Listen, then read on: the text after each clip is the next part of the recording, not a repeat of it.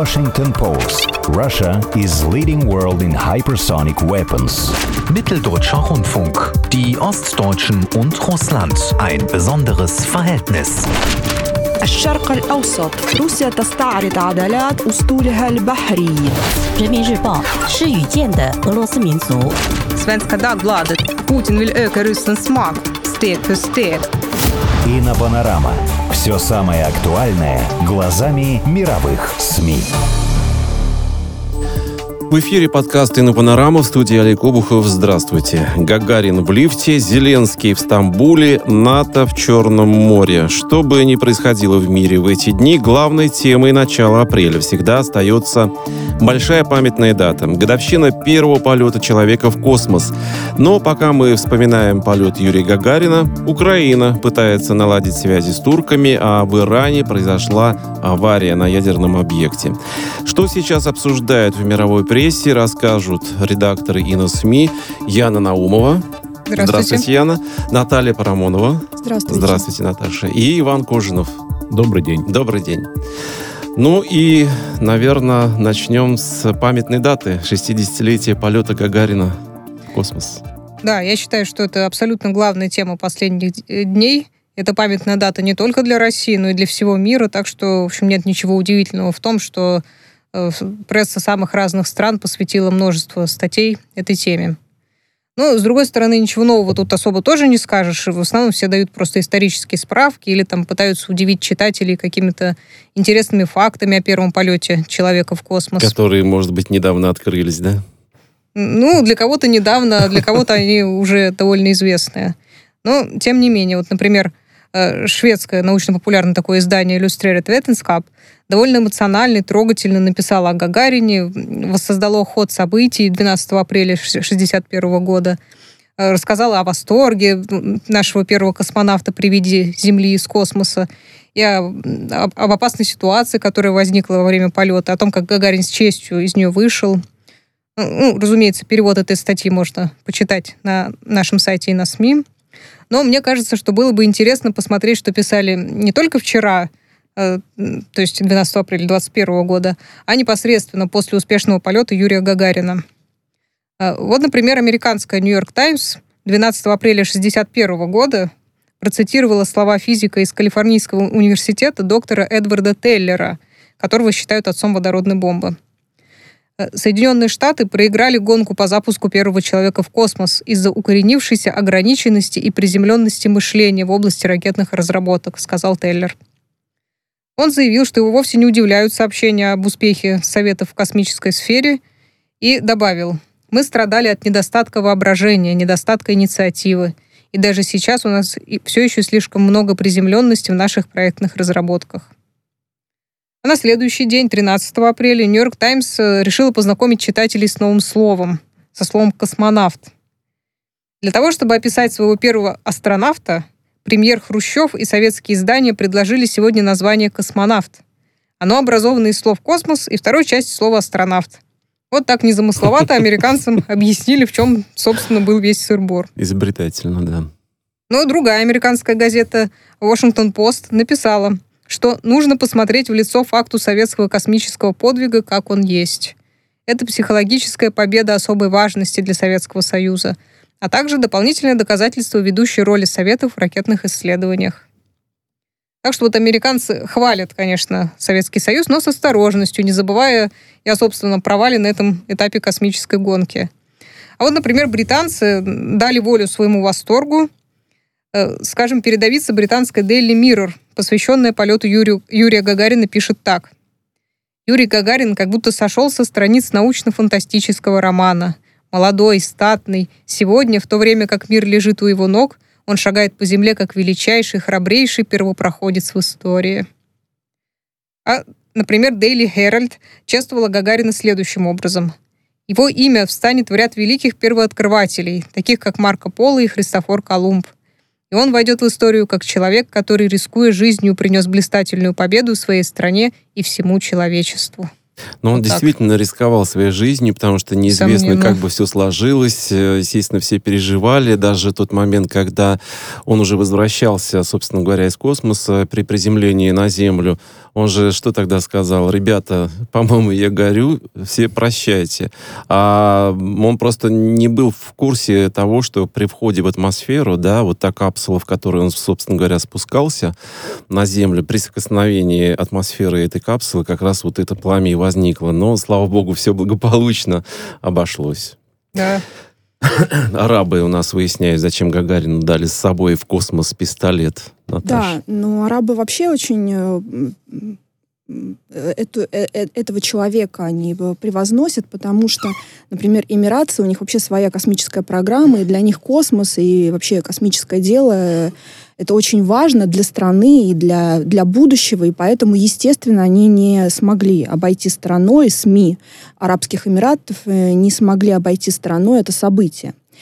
А, Они также свя- сравнивают Гагарина с Христофором Колумбом, ну, еще со своими какими-то выдающимися деятелями, о которых мало кто знает, может быть, в России, но при этом а, на Ближнем Востоке это действительно, э, ну, действительно такие очень мощные фигуры. Но интересная статья такая, любопытная. Действительно, зачем э, Гагарину понадобился в космосе пистолет? Во-первых, точно не ясно, э, был ли у него пистолет или не был, и вообще зачем действительно этот факт э, является ли правдой или это легенда.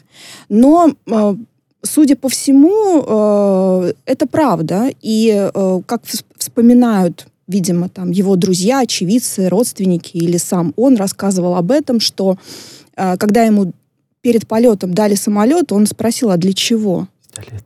Э, да, пистолет. Спросил, а для чего? Я что, буду отстреливаться от инопланетян? Ну, действительно, вот зачем в космосе пистолет? Оказывается... А вдруг Ну, а придется? вдруг, да. Оказывается, что пистолет нужен был для самообороны, когда он приземлится. Никто не знал, где он приземлится. Ну, расчет, конечно, Расчет был, но был. как оно сложится в итоге, конечно, да, никто естественно. предположить То не есть мог. он мог 100%. попасть э, в какой-то населенный пункт, где его восприняли бы ну, за за инопланетянина. Инопланетянина, да, и тогда ему нужно будет как-то обороняться. Или он мог попасть э, в какие-то глухие леса, где есть дикие животные, и, естественно, тут уже вот э, пистолет, пистолет был необходим. Поэтому такая интересная история, но вот э, она как-то привлекает, э, привлекает своим интересом, потому что такие мелкие подробности, они всегда интересны. Пусть это легенда, пусть это, может быть, это правда. Скорее всего, вот мне кажется, на самом деле, что это все логично, да. Просто э, приземлившийся космонавт с пистолетом, конечно, это звучит весьма так... э, Ну, а потом у арабов достаточно такое э, своеобразное отношение к оружию. Все, что с ним связано, естественно, они очень трепетно всю информацию пытаются добыть, рассказать и понять для себя. О Гагарине и российской космической отрасли сегодня, Яна, как пишут, что пишут? Ну, да, если вернуться в сегодняшние дни, то я бы вспомнила одну небольшую, но любопытную заметку из испанской газеты «Эль Мундо» от корреспондента газеты в России Хавьера Каласа. Он замечает, что Гагарин и его знаменитые «Поехали» э, стали для россиян буквально чем-то таким сакральным. Мгм. Причем настолько, что Роскосмос даже решил, по его словам, запатентовать эту фразу, чтобы защитить ее от какого-нибудь ненадлежащего использования, которое могло бы пойти в разрез с исторической памятью страны. И вот он приводит один пример подобного, видимо, ненадлежащего использования. Э, В прошлом году одна компания в Челябинске объявила, что намерена производить лифты, которые заговорят голосом Гагарина. То есть при нажатии кнопки этажа пассажиры должны услышать вот этот знаменитый возглас «Поехали!» ну и, видимо, вознестись вместе с лифтом там на какой-нибудь десятый этаж. Мгм. Ну, КАЛАС заодно, конечно, проводит параллели и с другим большим космическим событием, запуском первого спутника. И, соответственно, рассуждает о появлении вакцины от коронавируса с тем же названием, но тут он не оригинален. Ну, вот еще интересно, что даже японцы не обошли вниманием нашу памятную дату. Э, Журналист Мититака Хаттери в газете «Асахи Симбун» в один голос с Каласом э, рассуждает, как россияне сегодня искренне гордятся подвигом Юрия Гагарина.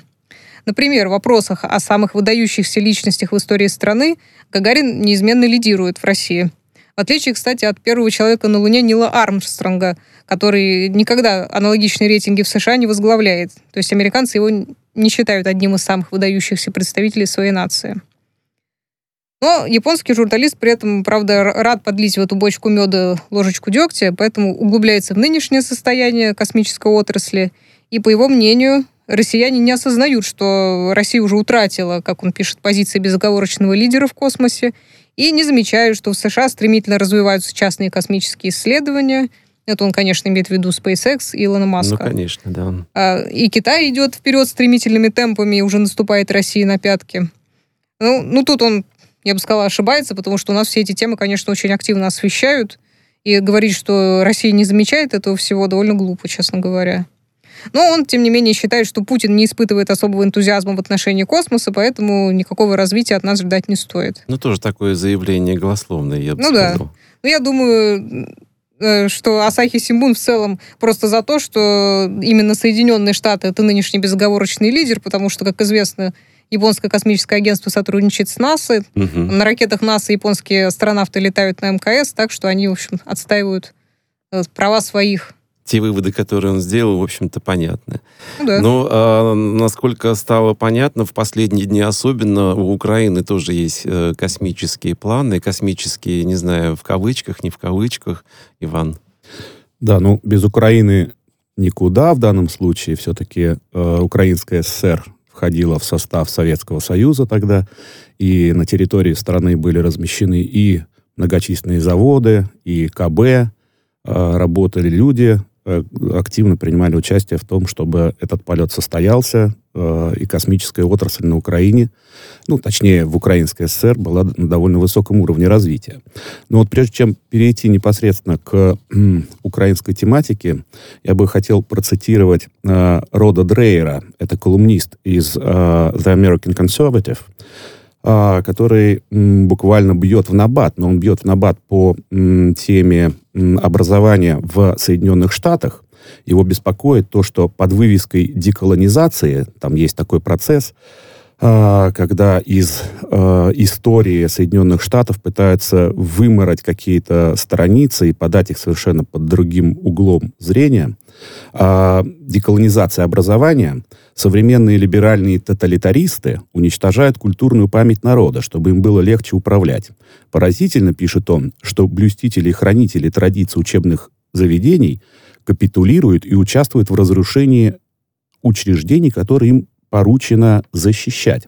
Почему я эту фразу э, выбрал? Не только для того, чтобы прорекламировать э, статью э, The American Conservative на нашем сайте, но и для того, чтобы сказать, что на Украине действительно сейчас беда с образованием и с памятью.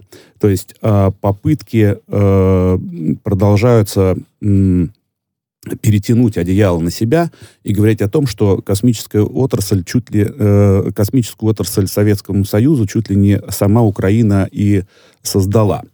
Э, И тут они вспоминают, естественно, э, что самые известные успехи украинцев, то есть они перетягивают в данном случае одеяло таком, в таком националистическом плане. То есть и Королев у них, и Валентин Глушко, э, и м, Павел Попович. То есть все люди, которые жили и работали на Украине, становятся автоматическими украинцами, причем именно сведомыми такими, ну, по их мнению, украинцами, сознательными украинцами, которые вот, э, которыми должна гордиться современная Украина. Так вот, самые известные успехи украинцев, пишет Телеграф, в космосе остались в далеком прошлом. Э, Вместо того, чтобы написать, что самые известные успехи э, тех людей, которые работали на Украине, да, создавали космическую отрасль. Достижения конструкторов Сергея Королева, Валентина Клушко пока никому не удалось превзойти. Опять же, речь идет о том, что вот э, это не советские конструкторы, а именно украинские. Именно они заложили основы советской, а во многом и мировой космической отрасли. То есть э, есть чем гордиться современной Украине. А без них э, полет человека в космос, 60-летие которого мы сегодня отмечаем, просто не был бы возможным.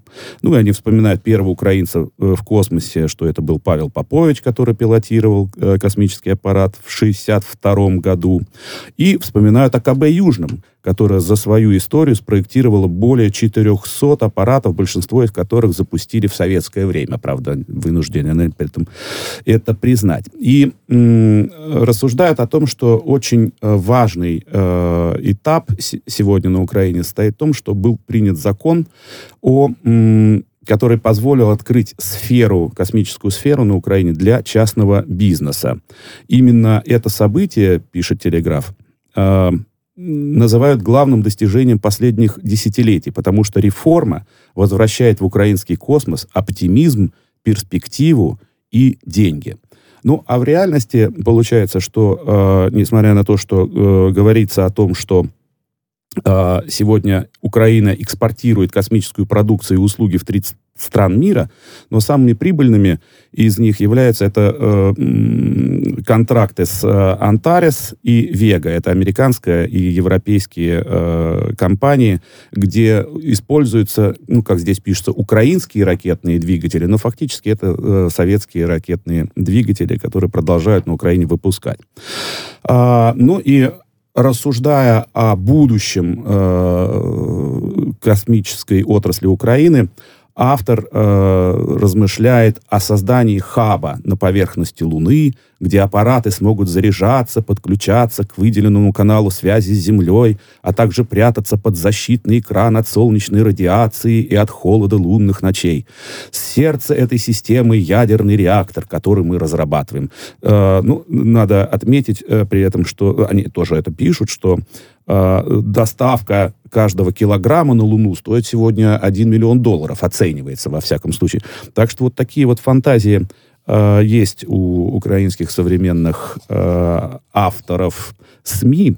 Ну, и есть еще замечательный такой человек, как Александр Турчинов. Это бывший в Рио президента э, Украины, главком вооруженных сил, который активно участвовал в организации и путча, на Украине и организации э, гражданской войны на Украине, э, ну и имеющий м, вполне себе э, обоснованный, э, обоснованную кличку «Кровавый пастор». Угу. Так вот, любопытно, что он начинал свою комсомольскую карьеру в городе ракетчиков Днепропетровске.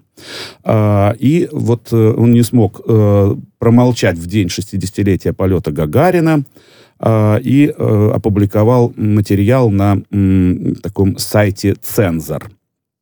А, главное сегодня, по его мнению, что украинские конструкторы якобы смогли создать ракетные комплексы, превосходящие российские аналоги по качеству и эффективности. Ну, у него такая затравочка э, для того, чтобы как-то взбодрить э, своих побратимов. Угу. А, ну, а будущее для него э, заключается лишь в прислуживании космическим проектам американцев и европейцев, то есть поставки... Опять ну, напрямую же, он, самых... конечно, об этом не говорит, что прислуживает, да? Но... Это мы комментируем скорее. Вот, а что он говорит непосредственно? «Я имел честь быть причастным к разработке ракетных технологий в оборонной сфере. В кратчайший срок, в невероятно сложных условиях, за минимальное финансирование украинские ученые, конструкторы и производственники смогли создать ракетные комплексы, которые превосходят российские аналоги по качеству и эффективности и могут надежно на суше и на море защитить страну и нанести значительные потери врагу. Ну, имеется в виду, конечно, Россия. Ну, да. а, ну ракета, конечно, летает, это очевидный факт, а, но непонятна причина для гордости, потому что Киеву практически досталось все, чтобы ее воссоздать э, от разработок СССР, который, кстати, на Украине принято сегодня только ругать. И вы не услышите из уст Турчинова, что украинский двигун Нептуна, да, это вот Нептун, это ракета, да, да.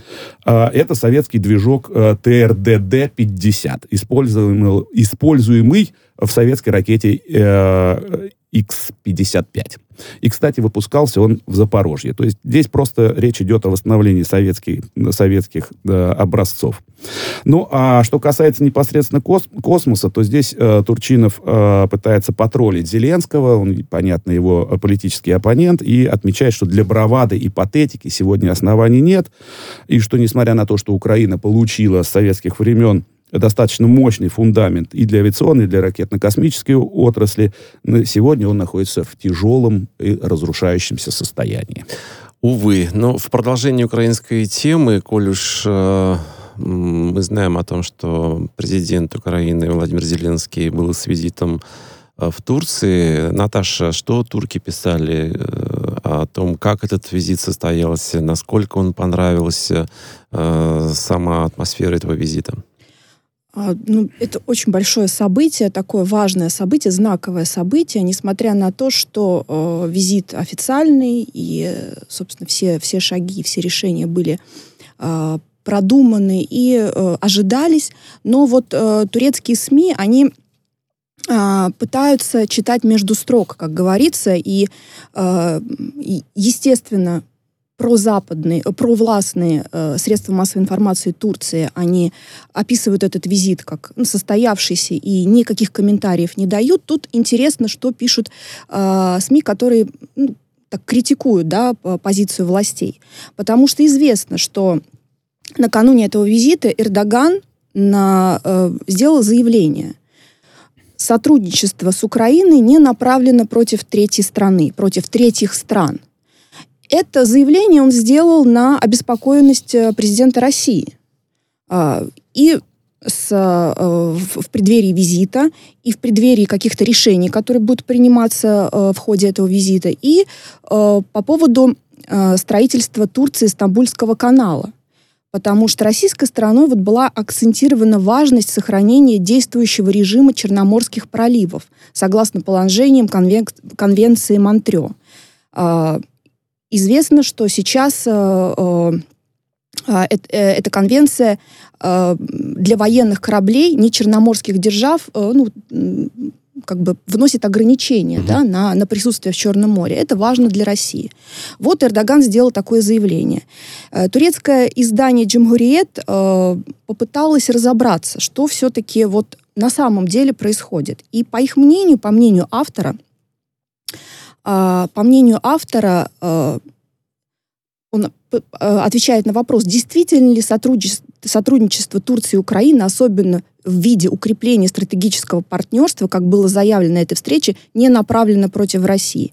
На этот вопрос мы можем найти ответ в непрозвучавших заявлениях, а именно в совместной декларации, опубликованной по итогам переговоров Эрдогана и Зеленским. И самое важное, он выделяет три пункта этой декларации, а, которые отвечают на вопрос, направлено ли э, сотрудничество против третьих стран или не направлено. Первое это э, положение, что Крым принадлежит Украине и сообщается о решении взаимодействовать и координировать шаги для восстановления территориальной целостности Украины. А именно, чтобы Крым снова стал частью Украины, что важно. То есть Турция э, заявляет о том, что она намерена взаимодействовать с, э, ну, в деле кавычках, да, до, до оккупации mm-hmm. Крыма. Второй важный момент – это поддержка членства Украины в НАТО. И третий момент, еще более важный. Решение о расширении сотрудничества в направлении обеспечения безопасности и стабильности в Черном море для содействия оперативной э, совместимости вооруженных сил Украины и стран НАТО. То есть эти три пункта, три решения совместной декларации, по мнению автора, прямо берут Россию на прицел. И это не может вызывать, э, не вызывать обеспокоенность э, не только у России, но и у турок. Потому что, э, например, издание, э, турецкое издание сегодня опубликовало статью, э, где пишет, на первый взгляд кажется, что приостановка России авиасообщений, известно, да, что вчера Россия приостановила авиасообщение с Турцией, э, связано с эпидемией коронавируса в стране. Но если заглянуть за кулисы, становится понятно, что важную роль сыграли и политические факторы. То есть это издание, авторы этого издания прямо связывают решение России с тем, э, что происходило незадолго до этого, а именно с визитом Зеленского на Украину. И вот еще одна цитата из этой статьи, которую тоже можно прочитать на нашем сайте, она только сегодня опубликована. Таким образом, хотя кажется, на решение России повлияла эскалация вспышки коронавируса, возникает впечатление, что окончательное решение было политическим, и оно нацелено на запугивание Анкары. Ну, то есть турки обеспокоены, обеспокоены и тем, что э, Зеленский приезжал и были какие-то достигнуты договоренности, и тем, что Россия, вот, как им кажется, таким образом отвечает. У нас буквально минутка остается. Я думаю, что мы еще успеем, э, э, вернее, Иван успеет прокомментировать, как украинцы э, переговоры Украины и Турции освещали. Ну, я постараюсь быть очень краток. Э, действительно, как сказала Наташа, была подписана декларация. Единственное, Э, плюс там был, наверное, в том, что Эрдоган поддерживает минские, э, выполнение минских соглашений. Вот это для России такой плюс был. А что касается визита самого Зеленского, это четвертый визит, э, то есть э, четвертая встреча Зеленского с Эрдоганом за последние два года. И Зеленский все время ищет себе каких-то могущественных покровителей. Но на самом деле его э, довольно критично оценивают этот визит. Э, вот, например, издание «Главред» пишет, что Зеленский купил встречу с Эрдоганом ценой продажи туркам завода «Мотор Сич». А, по поступившей информации, на предприятии планируется производить ударный БП, БПЛА «Байрактар». Если кто-то думает, что Украина будет влиять на поставки беспилотников, то он глубоко ошибается. Кроме того, Украине придется испытать на себе гнев Китая. Ну что ж, я думаю, что еще более много интересное можно будет услышать как раз-таки э, в СМИ. Напомню, это был подкаст Ино Панорама. Для вас э, в студии работали...